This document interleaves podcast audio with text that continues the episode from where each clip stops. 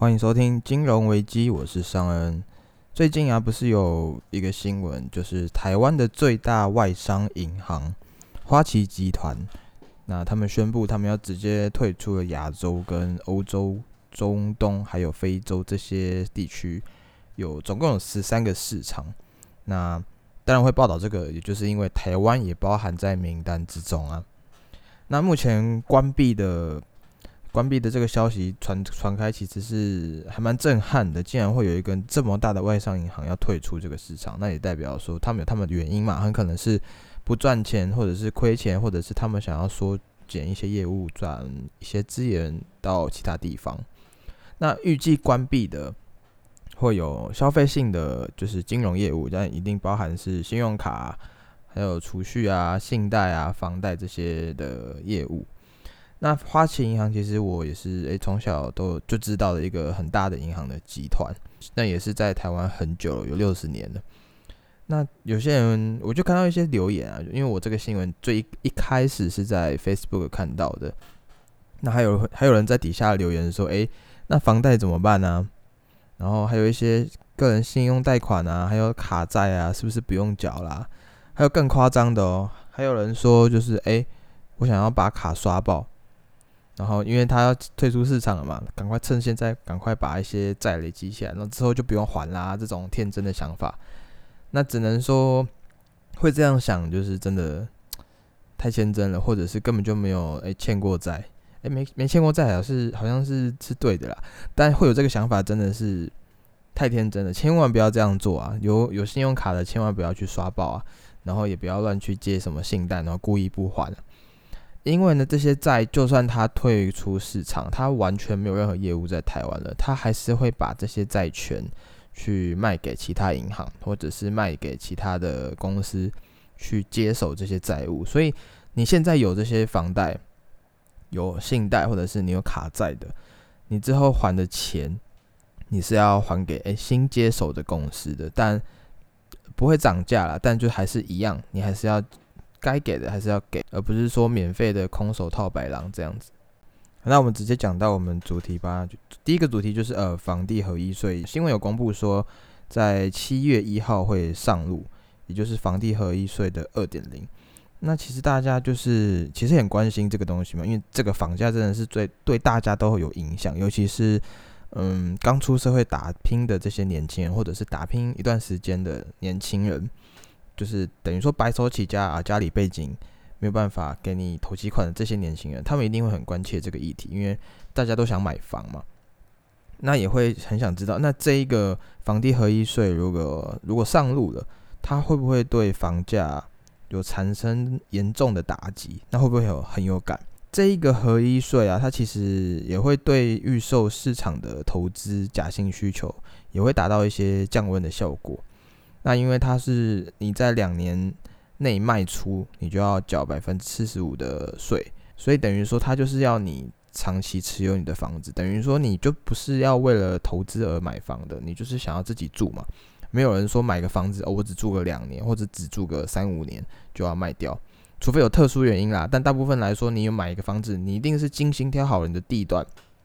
挑好了一个标的，然后选了很久，你就会。决定哎，长期住在这边，你才会去买嘛。所以他们就是为了这个的目的而去设置的。对于其实以目前的需求啊的成屋市场的影响，我个人觉得是有蛮有限的。虽然说预售屋这一些的市场会纳也会纳入房地合一税，那交易量也肯定多多少少会影响嘛。毕竟这是会砍到一些短线投资人的钱。那出现这个情况呢，也可以说证明，呃，合法缴税也能抑制预售假性需求跟炒作。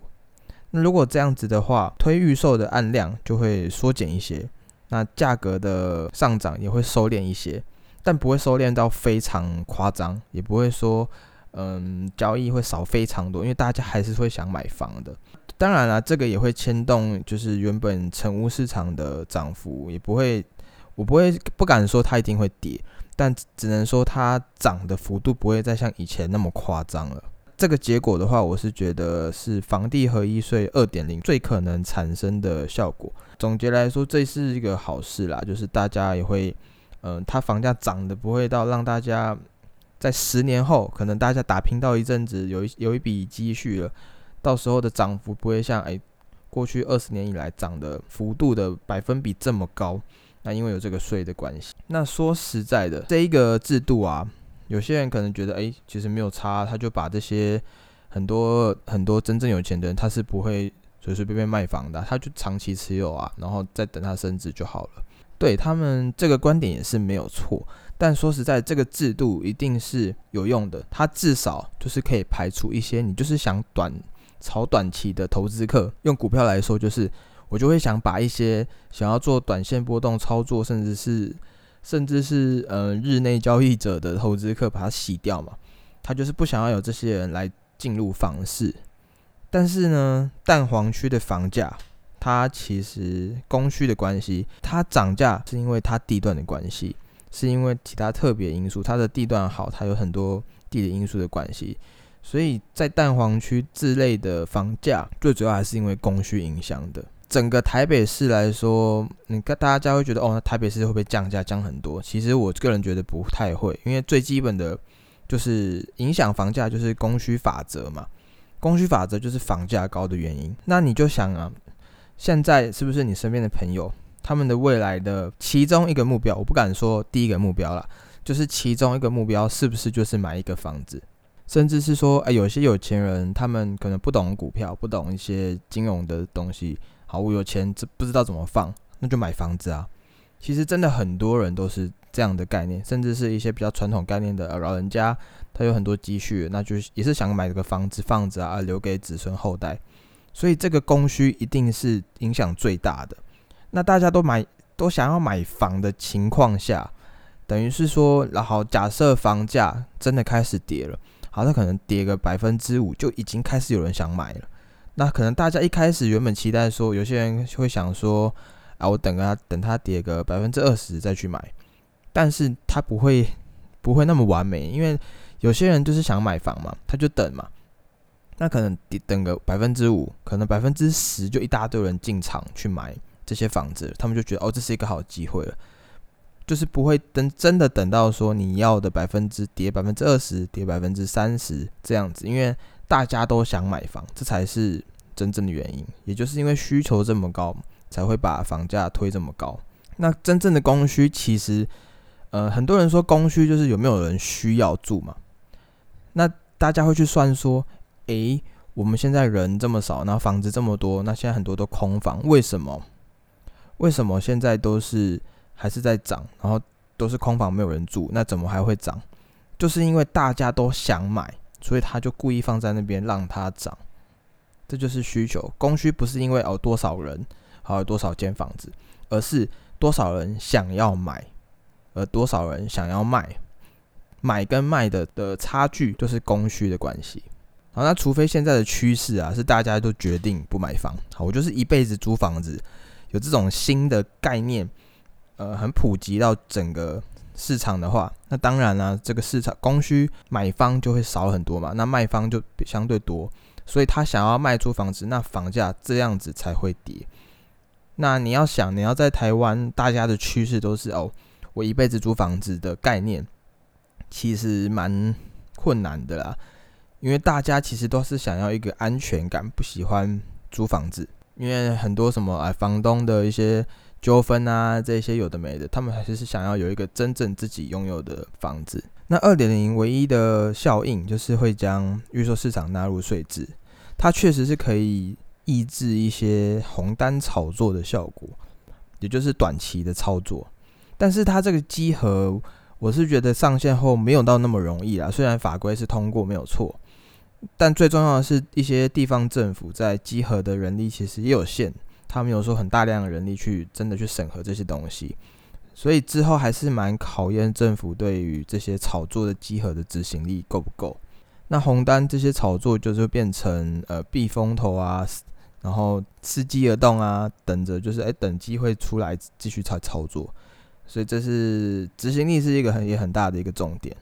那后续也是很多人在想说，那为什么你现在就只推这一个嗯短期炒作的方案？那为什么不推最重要、大家最关注的囤房税？就是想把重心转移到囤房。那我个人也是很认同，诶，囤房税是必要的，但是呢，推一个法案不是只有哦人民的需求或者是哦人民的想要的是什么就可以做的事情，因为它的定义定义要怎么定义也是一个问题，加上它影响的范围其实也很大。我们就撇开说，呃，我们只为人民着想这件事，因为我们真的撇开说，我们真的要去推这个法案，我们会遇到的问题。那另一个层面就是，很多政客其实是也有很多产房产的，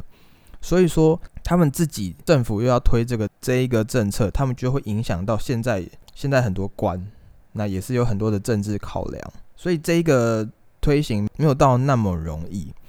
好，那我就假设啦，假设我们现在当的立委啊，当的那些很多官，大部分都是年轻人，然后没有房子，他们都希望房价跟囤房税都可以拉高。不是两个都可以拉高了，是房价变低，然后要把囤房税拉高。那这个一大家有一个共识去推动，那我相信这样子就会很快。总结来说呢，我是觉得房地合一税是不错的，它可以抑制短线的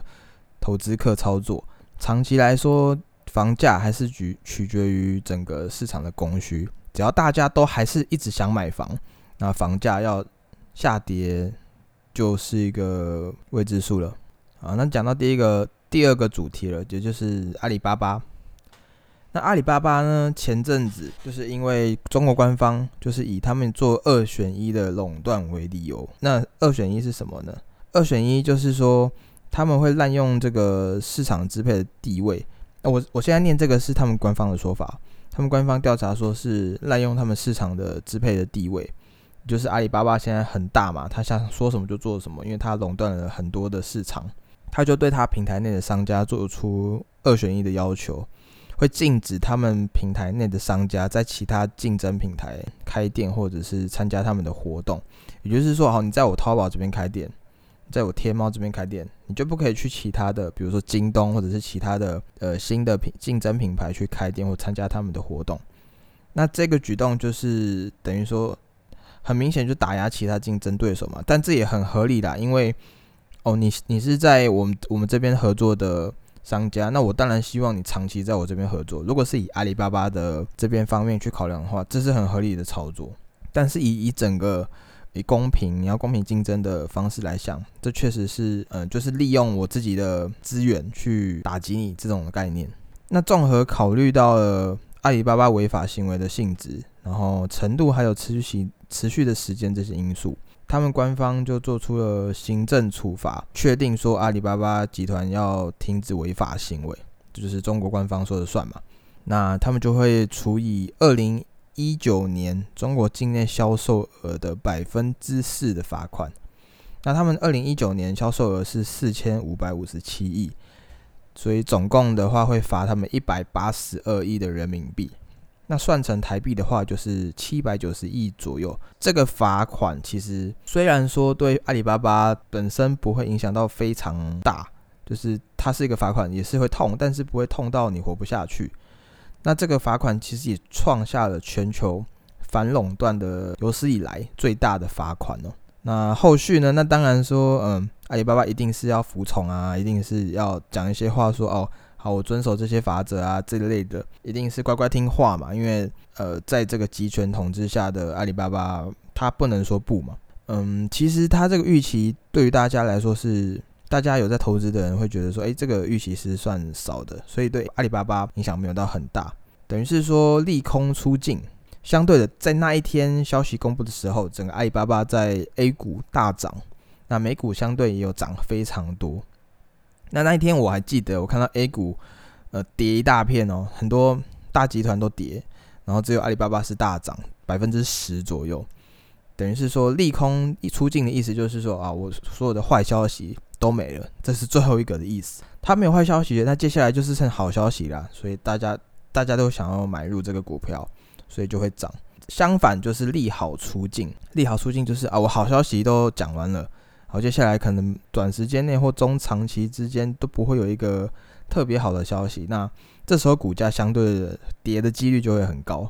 这是一个呃比较偏向消息面操作的一个股票的方式，但千万不要用消息面去操作股票啦，因为股价永远都是领先于市场消息的，很多一定有很多人内部的人已经早就知道这件事，所以股价是最优先反应的事情。那后来阿里巴巴除了有公开信以外，还有说诶对商家、消费者这些合作伙伴，呃，也是跟他们说，嗯，处罚是对我们的警惕跟鞭策，很心存感恩之类的话。那这些其实都是呃很官方的说法了，也是不会说意想不到了，就是可以猜得到说他们会大概是这样回复。那这也是自从之前马云被消失之后，就很多很多的不确定的因素，很多政治的因素的关系，大家都不太敢投资阿里巴巴。那现在相信对阿里巴巴以后来说是至少是一个逗点呢，也不敢说是据点。对，那说不定以后还有其他的事件发生。那我会说，为什么呃，普遍大家认为这一个罚款是少呢？因为大家原本是整个市场原本是预期说会罚百分之十，但是它只有罚百分之四，所以相对的诶是好于市场预期的，所以那后来的股价当然是上涨很多了。那现在的话，我现在录音的时间是四月十五号。所以现在其实它也没有继续在上涨了，它其实就上涨了有消息的那一波那一天而已，但是也没有特别回档，它就是啊停在那边。那相信阿里巴巴如果它可以顺利发展下去的话，它长期来说是一个很不错的投资的公司。而以上就是我今天的分享啦。那如果以后有什么问题想问我的，都可以在 Apple Podcast 留五星，然后我会看上面的留言回复。或者是直接在 YouTube 上面下面的留言也可以。好，感谢大家，拜拜拜拜。